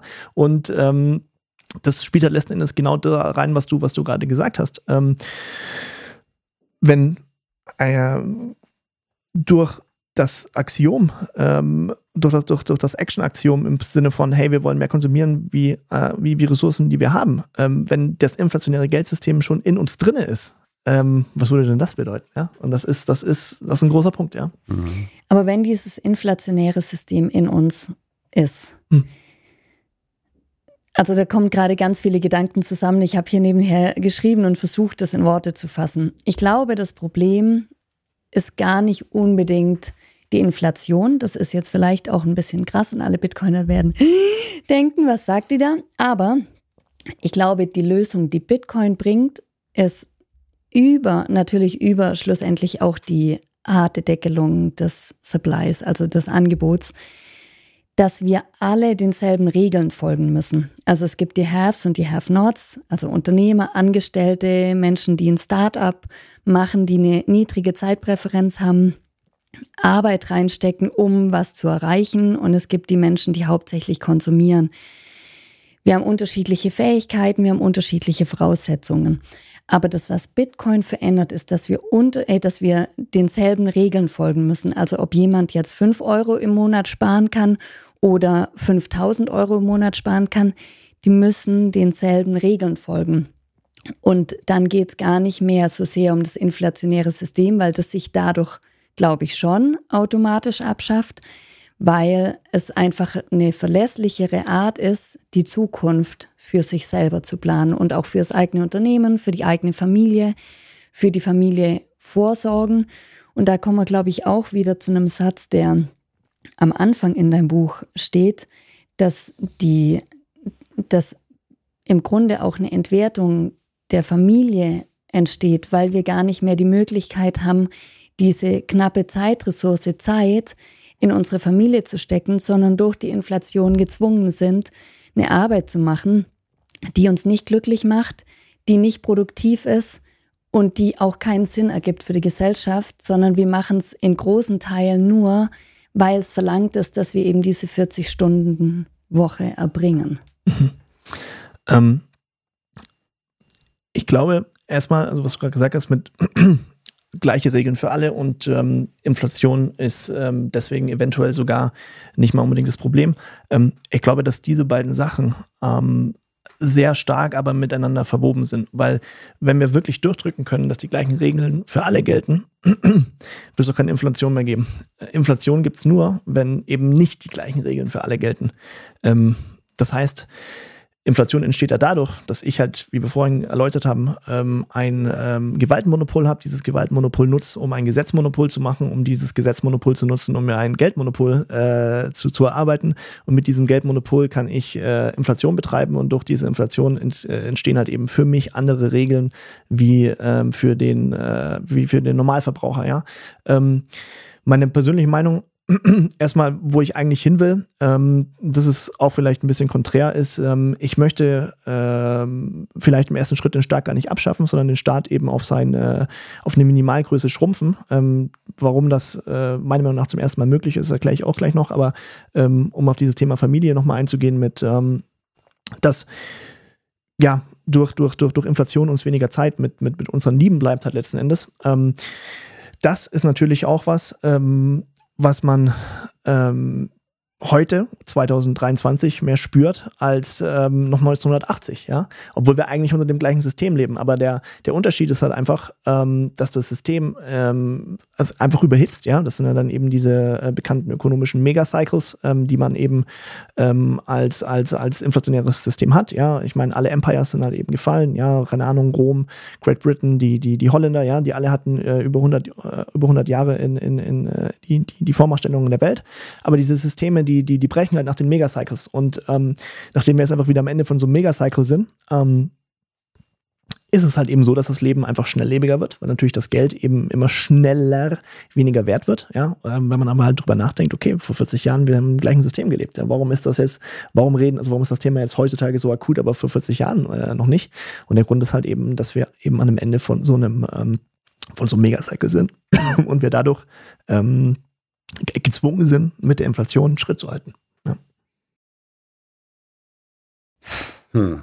Also, An einem En am Ende vom Megacycle. Also das ist ja auch schon mal unglaublich schwer zu verdauen, was das bedeutet und woran erkennen wir das. Da müsste man, glaube ich, auch zu Ray Dalio gehen und mhm, ähm, der hat das sehr schön beobachtet, ja. Ob man das, ob man den Gulden nimmt, ob man das britische Pfund nimmt oder jetzt eben den Dollar. Es ist immer eine Leitwährung mit einer Halbwertszeit von 100 bis 150 Jahren. Und er erklärt auch sehr gut, an was sich das in Gesellschaften zeigt, dass es zum Ende von so einem Megacycle kommt. Und wir sehen das an zunehmendem Populismus zum Beispiel. Auch steigende Bürokratie. Also ich weiß nicht, ob es auf, euch auffällt. Ich habe das Gefühl, Schilder werden überall in der Öffentlichkeit mehr. Ich habe das Gefühl, ich betrete manche Geschäfte, öffentliche Räume und muss erstmal irgendwie eine Abhandlung lesen, um zu wissen, wie ich mich hier verhalten soll. Also diese, und da können wir, glaube ich, auch dann schon den Weg zum Anarchismus nehmen. Ja? Diese, diese Grundhaltung des Menschen, miteinander klarzukommen, was Anarchismus für mich ist. Nicht Chaos und Wildnis. Ja? Ja. Ähm, das, das nehmen wir uns selber. Die Verantwortung, die wir, die wir da eigentlich haben, die wir, und die Fähigkeit, die wir haben vor allem. Weil ich glaube, Menschen sind kompetent dazu. Und, und David Graeber bringt da wunderbare Punkte, der da einfach sagt: so, ja, teste dich mal selber mit diesen zehn Punkten. Und ich glaube, ich kenne keinen vernünftig denkenden Menschen, der nach dieser Definition dann nicht ein Anarchist ist. Ja, und das sind ganz grundlegende Beispiele, wie was mache ich, wenn ich auf einen Bus warte. Ja, ich schiebe natürlich nicht alle Leute beiseite, um mich nach vorne zu setzen. Und wenn ich es mache, dann mache ich diese Erfahrung einmal in meinem Leben und erfahre die Konsequenzen und die Wut der anderen Menschen und mache es in Zukunft wahrscheinlich nicht mehr. Ja? Ja. Ähm, was bedeutet das für Märkte? Also was wäre ein anarchistischer Markt? Ja. Ähm, Anarchismus ist erstmal ähm, nicht eine Realität ohne Regeln. Ähm, das ist nur eine Realität ohne jemanden, der Regeln macht. Wir alle machen Regeln. Ähm, Anarchie hat auch eben diese negative Konnotation, weil wenn man mir irgendwie Anarchie vor drei Jahren oder vor vier Jahren gesagt hätte, hätte ich irgendwie an die Antifa gedacht, ähm, habe ja auch fünf Jahre in Berlin gelebt, sechs sogar, und hätte irgendwie an Friedrichshain gedacht äh, und Molotow-Cocktails, die in irgendwelche, äh, auf irgendwelche Polizeiautos fallen. Ja, das, äh, das war für mich Anarchie. ähm, das ist aber falsch. Ähm, weil Anarchie ist erstmal, ähm, wie ich gerade gesagt habe, ähm, nicht frei von Regeln. Äh, das Beispiel, was ich da im Buch bringe, ist sind zwei. Ja, äh, ein einfaches zu verdauendes Beispiel ist, bei uns im Westen ist der Markt für Dating ähm, in kompletter Anarchie. Keiner bestimmt, äh, wer ist mein Lebenspartner, wen muss ich daten, ähm, mit wem ähm, gehe ich eine Beziehung ein. Ist aber in vielen Teilen der Welt eben nicht so. Genau, ja? ist in vielen Teilen der Welt nicht so, zumindest war bei uns im Westen, aber ähm, nachdem, ähm, aber da erstmal für jeden halt, okay, das, das ist Anarchie, ja. Und das, und das zweite Thema ähm, auch nochmal, wenn es grundsätzlich erstmal sagt, hey, ähm, sobald man das Wort Anarchie in den Mund nimmt, ähm, ist man schon irgendwie ein Spinner.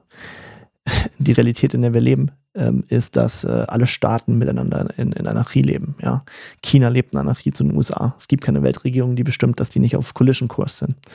Ähm, das heißt, Anarchie per se ist, ich nenne es eben auch the natural state, also die äh, Anarchie Anarchie ist Natur. Ja? Anarchie ist erstmal, wie die, wie die Welt eigentlich ist. Und das ist, das ist halt eine Wahrheit, ja.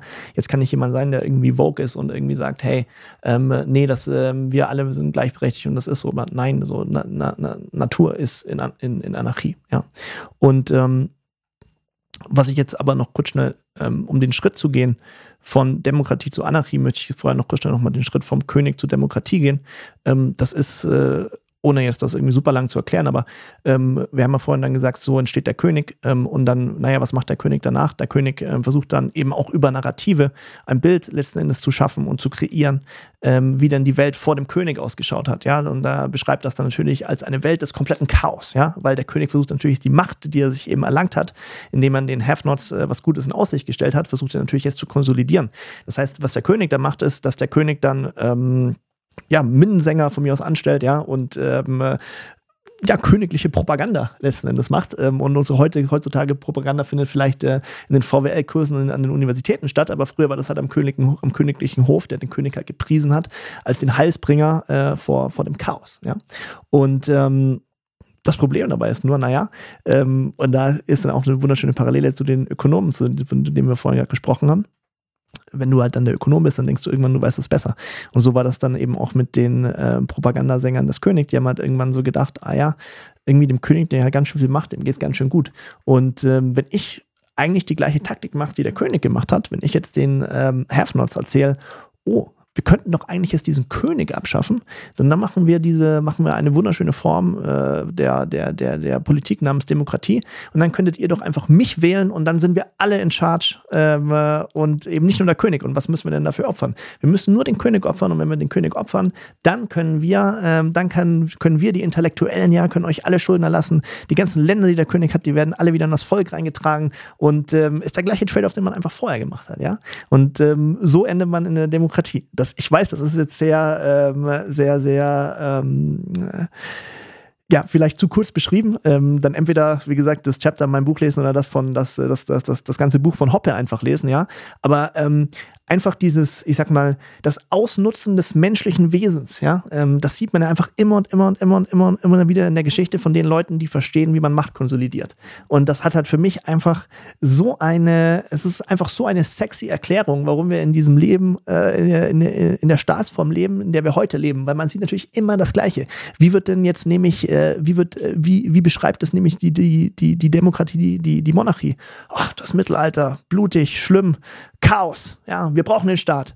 Ja gut, das gleiche hat der König über die Aristokraten gesagt. Mhm. Und ähm, wir und wir verkaufen das als menschlichen Fortschritt, aber ich würde jetzt ganz gerne einfach noch einen anderen Gedanken reinbringen. Und das ist nämlich das äh, zweite Bitcoin Bitcoiner Thema und das ist nämlich Zeitpräferenz, weil ähm, die Zeitpräferenz eines Aristokraten, der in einem System lebt, wo es niemanden gibt, der zentral Regeln macht ähm, und wo er derjenige ist, der über Gesetze bestimmt oder halt, wo er entscheidet, ähm, was wahr ist und vielleicht was nicht wahr ist.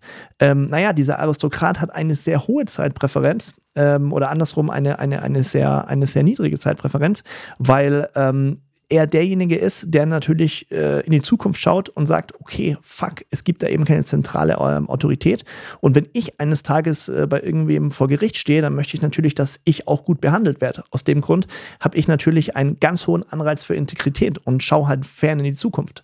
Ähm, wenn ich, dass das System als Ganzes aufrecht ähm, erhalten wird.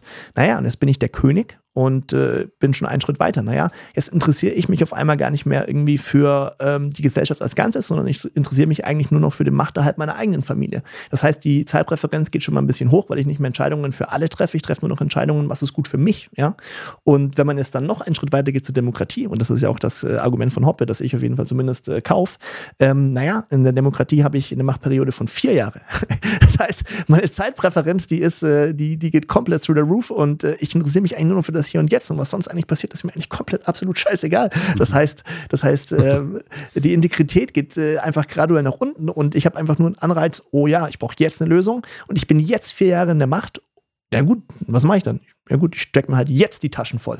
Und aus dem Grund ist halt jetzt auch der komplett falsche Grund, kein Geld zu drucken, weil jetzt ist doch ein wunderschöner äh, Grund, einfach mehr Geld zu drucken und einfach noch mehr Initiativen zu starten, dass ich in meinen vier Jahren auch was sagen kann, ich habe was geschafft, dass ich wiedergewählt werde, dass ich über Zeit meine eigenen Taschen voll mache und das ist doch super. Ja, ja ich finde da auch den, also äh, die die Position des Bundespräsidenten finde ich da auch so spannend, weil das reicht ja einmal kurz gewählt zu werden, selbst wenn er nach einem halben Jahr wieder abtritt.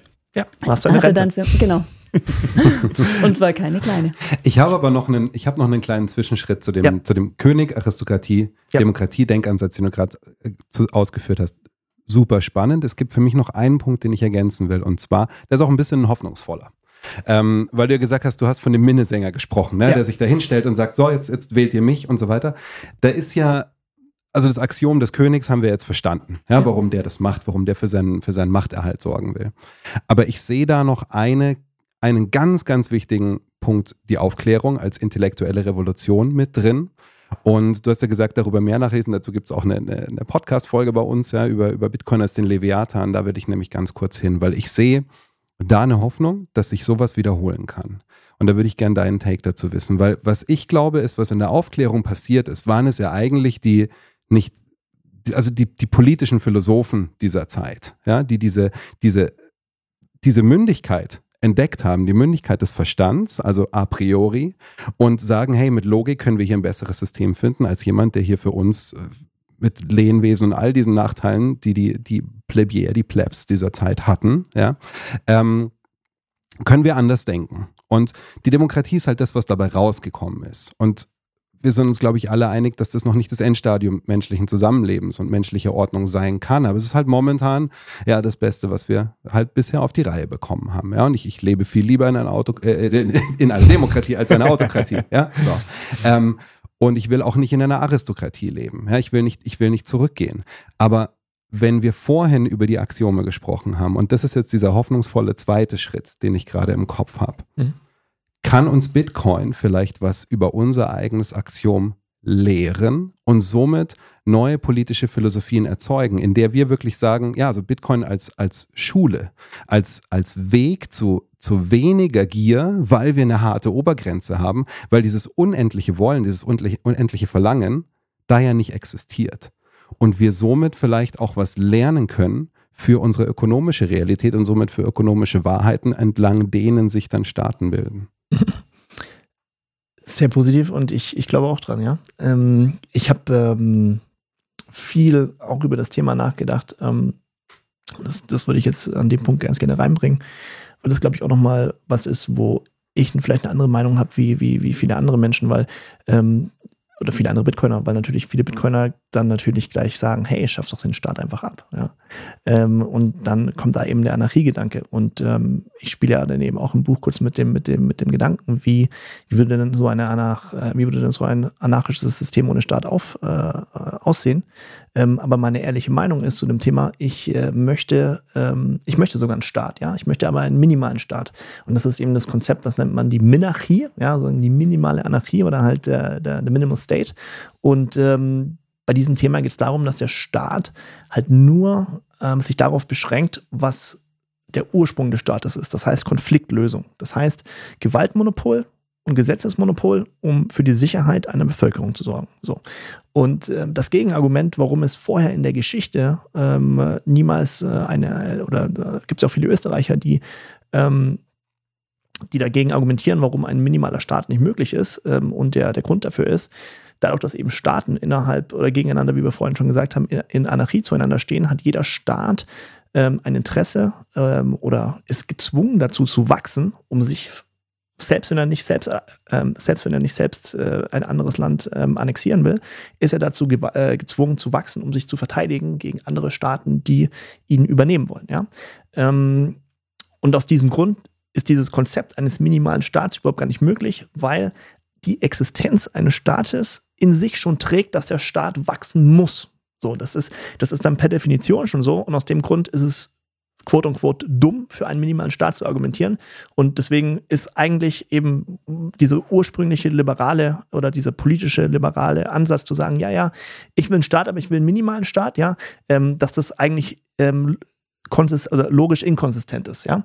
Ich glaube aber, dass wir eben zum ersten Mal in der Geschichte sind, wo diese, wo es nicht mehr logisch, ähm, ähm, ähm, also wo es, wo es logisch konsistent ist, zu sagen, hey, ich möchte einen minimalen Staat. Warum? Weil durch Bitcoin entsteht eben die Möglichkeit, global alle Staaten ähm, zu defunden, ja, das Geld sozusagen oder die, den, den, den Money Supply dezentral zu machen. Das heißt, kein einziger Staat selbst wenn er wollte, ja, selbst wenn er sagt, hey, ich möchte wachsen, ich möchte größer werden, ich möchte andere Staaten attackieren, ich möchte andere Staaten übernehmen, der kann das nicht, weil er das nicht finanzieren kann. Ja?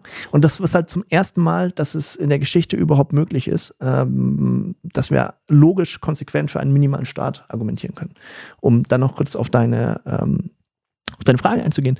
Und weil das eben möglich ist, glaube ich, dass wir definitiv in der Zukunft leben können, in dem unser, unser, unsere Geldmenge dezentral ist, in dem wir aber trotzdem in einem Rechtssystem leben können, wo der Staat aber nicht anfängt, in 10.000 anderen Sachen, in 10.000 anderen Märkten, in denen er nichts zu suchen hat, irgendwie seine Finger drin zu haben und irgendwie ähm, die, die Märkte kaputt zu machen. Und aus diesem Grund ist es dann eben halt auch möglich, dass sich hoffentlich die, ähm, ja, die Verhaltensweisen oder eben das Axiom des, hey, ich habe heute mehr ähm, äh, Desires, ja, ich habe mehr Wünsche, als ich irgendwie Kapital habe, dass wir das vielleicht sogar rumdrehen können. in eine Welt, in der eben die Geldmenge oder die Preise deflationär sind, womit dann Menschen über Zeit auch beibringen können, okay, ähm, ich habe vielleicht jetzt mehr Wünsche, als dass ich ähm, Kapital habe. Aber die Realität ist halt, wenn ich mehr Wünsche wie Kapital hat, die eigentlich ökonomische Wahrheit ist, okay, dann muss ich sparen. Das ist die eigentlich ökonomische Wahrheit. Weil die Wahrheit kann eigentlich nicht sein, okay, dann nehme ich doch einen Kredit auf und dann verschulde ich mich. Das ist, das ist für mich, also ich liebe Zahlen, ja, ich liebe Mathe und ich mag einfach sozusagen schöne Ergebnisse. Und das schöne Ergebnis ist, oder die Beauty of Nature in dem Fall wäre, okay, ich habe Wünsche, okay, ich kann meine Zeitpräferenz im Zaum halten, ich spare. Und dass wir das eben umdrehen können. Und ich glaube, es ist möglich. Ich höre in deiner Antwort auch die Antwort auf die Frage, die wir uns eben in einer vergangenen Folge gestellt haben, als wir gefragt haben, ist Bitcoin möglicherweise der Leviathan für eine dezentrale Gesellschaft? Ähm, und Bitcoin, also ich höre deine Antwort, ja, Bitcoin könnte auch der Leviathan für Staaten sein, weil Bitcoin die Konsolidierung von Macht vielleicht nicht direkt verhindert, nicht jetzt verhindert, aber zunehmend mehr verhindern wird. Ja, was Bitcoin, ähm, also ich glaube, das sieht man in der Geschichte, das gibt's ja auch, äh, da gibt's auch ganz viele Berichte drüber, ne, dass ähm, diese, diese, dass das Pendulum ja von Zentralisation zu, Dez, äh, zu, zu, zu Dezentralisierung, dass das halt immer ausschlägt, ja, und dass halt sozusagen die Macht zusammengezogen wird und dann gibt's irgendein technisches Advancement, die Printing Press, keine Ahnung, und dann geht Wissen wieder in die Gesellschaft und dann haben wir auf einmal wieder ein dezentrales System und ähm, in diesem dezentralen System gibt's dann wieder Menschen, die das System besser verstehen wie andere und dadurch ähm, dann die Möglichkeit haben, eben Macht wieder zu zentralisieren und ähm, dann geht das gleiche Spiel von vorne los. Ähm, und ich, ich, ich glaube aber eben auch, dass äh, Bitcoin jetzt auf jeden Fall ähm, die eine Sache ist, die das Pendulum von ähm, Staatsmacht ja definitiv jetzt wieder Richtung äh, Decentralization ähm, schieben wird. Und ob es dann da jemand gibt, der sich in dem System wieder sozusagen besser zurechtfindet als andere oder der, ähm, ich sage immer, bessere Narrative ähm, erzählen kann, weil eben die Menschheit auf Narrativen gebaut ist und dann wieder eine Möglichkeit hat, irgendwie Macht in einem Bitcoin-System zu konsolidieren, da muss ich ja ganz ehrlich sagen, weiß ich nicht, ja. Aber ähm, was ich auf jeden Fall schon sehe, dass es für die Probleme, die wir zumindest, also durch die wir jetzt leben, ja, ist es auf jeden Fall die Antwort. Ähm, das gleiche hätte man eben auch für die, über, über, über, über die, über die äh, Buchdruckpresse sagen können. Und vielleicht ähm, sitzen Menschen in 200 Jahren an einem ähnlichen Tisch wie wir heute und ähm, müssen sich Gedanken machen, hey, jetzt leben wir in einem konsolidierten Bitcoin-System. Was kann jetzt äh, die eine Sache sein, die das Ganze wieder Richtung äh, Decentralization schiebt? Das kann schon sein. Aber ähm, um da nochmal zurückzukommen, was du vorhin meintest, mit gleiche Regeln für alle. Ich glaube nämlich auch, ähm, dass wenn wirklich die gleichen Regeln für alle gelten würden, ja, dann würden wir noch, ähm, dann würden wir ähm, eine, eine ganz andere und eine viel größere ähm, und schnellere, schnelleren Fortschritt sehen in, in der Menschheit, weil aktuell ist es ja so, naja, wo kommen denn die besten Ideen her? Die besten Ideen, zumindest wenn man jetzt irgendwie sagt, hey, die besten Ideen entstehen rund um die besten Firmen, dann muss man halt sagen, naja, okay, gut, das ist, äh, denke ich jetzt irgendwie an USA, Elon Musk und Tesla, ja, ähm, was irgendwie halt die Menschheit voranbringt, aber die Realität ist ja, naja, gute Menschen gibt es nicht nur in den USA. Ja, gute Menschen gibt es auch, oder Menschen mit einem hohen IQ, die mit einem hohen IQ geboren sind, die, die, die gibt es auch in Brasilien in einem Slump. Ja, nur derjenige hat halt niemals die Chance, da irgendwie rauszukommen oder das auch überhaupt zu zeigen. Aber für mich ist halt Bitcoin die Plattform, mit der wir es eventuell schaffen können, wenn für alle die gleichen Regeln gelten, ähm, dass dieses, ich sag mal, diese Exzellenz der Menschheit, ja, die versteckt sich ja im Longtail. Ähm, der Longtail ist halt für mich ähm, sieben Milliarden Menschen auf der Erde und der Shorttail ist für mich die USA mit 400 Millionen Menschen, wobei da die meisten irgendwie auch auf Opium und Armut leben. Das heißt, der Shorttail sind vielleicht irgendwie 10 Millionen Menschen. Aber wenn wir es wirklich schaffen, in den Longtail zu gehen der Menschheit und äh, sieben Milliarden Menschen irgendwie die Besten hervorzubringen und wir schaffen es schon mit 10 Milliarden das zu erreichen, wo wir heute sind, naja, was schaffen wir da erst mit sieben Milliarden? So. Mhm. Also und deswegen ist halt unglaublich wichtig, dass wir es schaffen, ähm, eben dieses Regelsystem zu schaffen, wo alle, alle Länder auf einer einzigen monetären Plattform interagieren können und dann wir es eben schaffen, über Märkte ähm, diese Exzellenz, die eben sich im Longtail versteckt, rauszubringen, um dann halt eigentlich die größten Probleme der Menschheit zu lösen, ja. Ich glaube aber auch, dass da, also ich gehe grundsätzlich schon mit, mit dem, was du sagst, dass, dass das Unternehmertum da Verbesserungen bringen kann, ja. Ich sehe aber da auch, weil du gerade das Beispiel Elon Musk angesprochen hast, ich sehe da auch wieder persönliche naja, persönliche Axiome, die dann wieder sich in Narrativen ausdrücken, die vielleicht nicht unbedingt nur den besten Sinn der Gesellschaft im Sinne haben, ja, ja. ohne da jetzt zu viel drauf einzugehen. Deswegen, Ja, auf jeden Fall. Unternehmertum ist, ist, ist wichtig für all das, aber brauchen wir nicht, müssen wir nicht einfach Anreizstrukturen für dieses Unternehmertum vorgeben, was Bitcoin eben durch den Austausch von Informationen auf fairer Ebene für alle gleich liefern kann, damit eben diese, diese, dieses Bedürfnis, dass diesen Aktionen, den eigenen Narrativen sinkt und im Endeffekt auch die, die, die Produkte und die unternehmerischen, unternehmerischen Anreize allgemein verträglicher oder, oder zukunftsincentivierter sind. Darf ich da gerade was Ja, sagen? klar. Weil ich habe da gar nicht so sehr bei, seiner, bei deiner Antwort an das Unternehmertum gedacht, sondern vielmehr an diesen Mensch in Brasilien, der im Slum lebt oder an jemand, der in irgendeinem kleinen Dorf in Afrika lebt, der durch Bitcoin die Möglichkeit hat, wenn er einen Computer hat oder zur Verfügung gestellt wird, weil irgendjemand merkt, es ist ein heller Kopf, der kann mitarbeiten an Bitcoin Core Entwicklung zum Beispiel. Der kann das tun. Und bisher ist es eben nicht möglich, sondern einer, der besonders schlau ist, besonders viel erreichen will, der muss dann zu Tesla oder Apple gehen, um dort zu entwickeln und dort eine Karriere zu machen.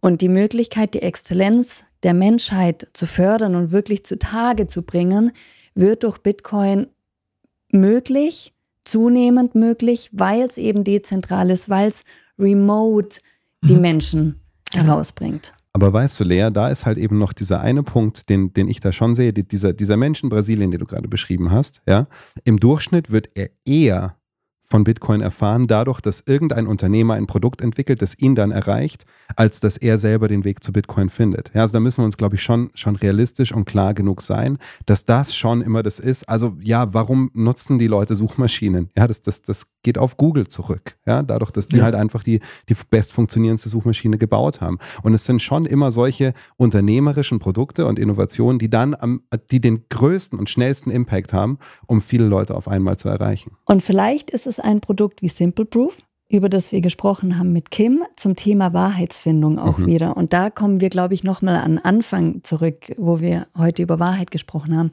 Simple Proof ist eine Technologie, die dafür sorgt, dass Wahlen transparenter werden können, weil die Tally Sheets, also diese Auszählblätter, die das sind, ähm, getimestamped werden auf der Blockchain von Bitcoin. Und das hat jetzt angefangen in Guatemala.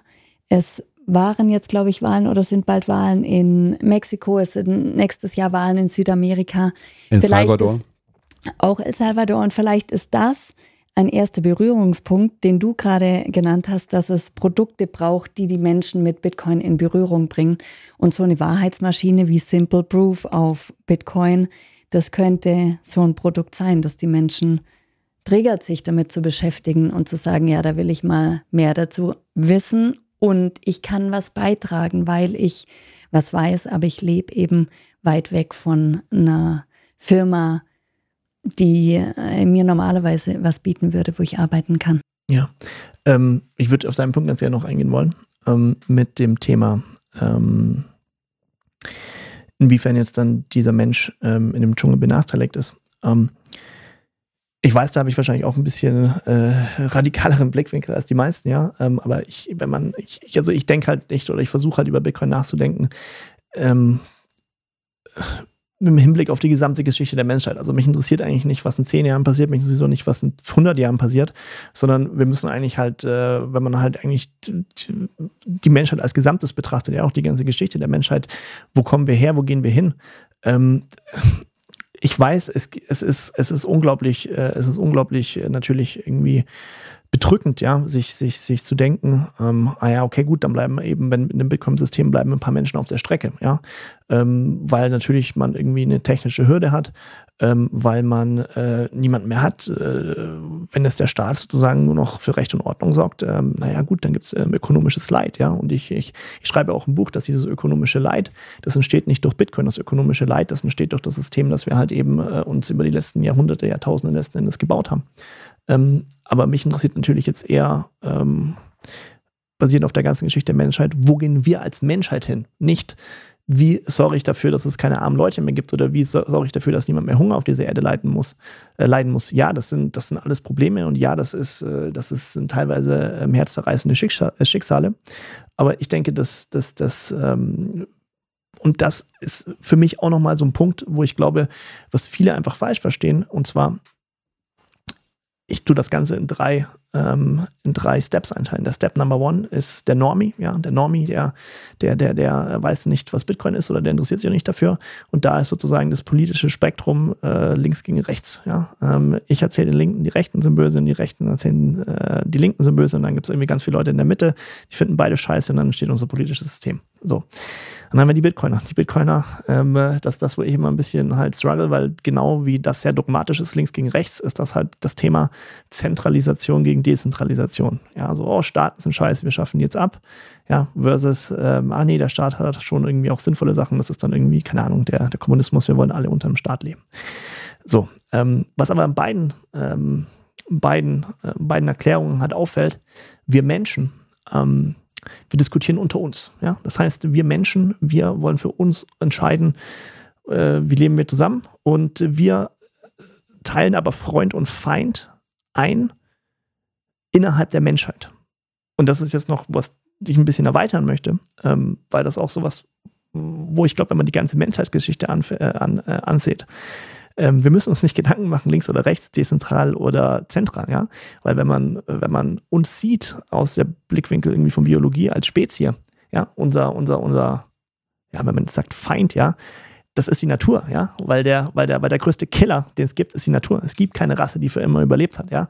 Und wir als Menschen müssen uns so aufstellen, müssen uns so ähm, müssen uns so weiterentwickeln als, als, als Spezies, ja, dass wir irgendwann vielleicht nicht nur irgendwie die Erde ähm, als Heimat haben, sondern mehrere Planeten, ja. Ähm, das heißt, es geht letzten Endes darum, für mich aus Blickwinkel der ganzen Menschheit, nicht welches politisches System, auch gar nicht mal welches Geldsystem oder was auch immer, ja, sondern für mich ist das eher, wie bringe ich ähm, ökonomische Produktivität ähm, aus allen Ecken der, der Menschheit äh, nach oben, um die besten Ideen sozusagen nach vorne zu bringen und innerhalb mit der besten Ideen uns als, als, als Spezies, uns als, uns als, äh, als, als, als, als Rasse nach vorne zu bringen, ja, weil sonst erleben wir vielleicht wirklich irgendwann, weiß ich nicht, durch Klimawandel, durch irgendeine andere Meteoritenkatastrophe, ja, das ganze Geldsystem bringt uns nichts, wenn ähm, in 100 Jahren hier ein krasser Meteor einschlägt, ja, das ist, das ist, das ist komplett wurscht, ja, und ich sage halt immer so, okay, ähm, weil ich einfach viele Diskussionen habe, aber Alex, in diesem System, was machen wir dann, ähm, was machen wir dann mit den schwachen Leuten, die, die brauchen doch Beschützung. Ja, brauchen sie. Und ich habe das auch in meinem Herz, wenn ich jemanden sehe, der irgendwie schwach ist, der es nicht die Möglichkeit hat, irgendwie selber zu arbeiten oder sonst irgendwas, ja, mein erster Gedanke ist, okay, hilf diesen Menschen.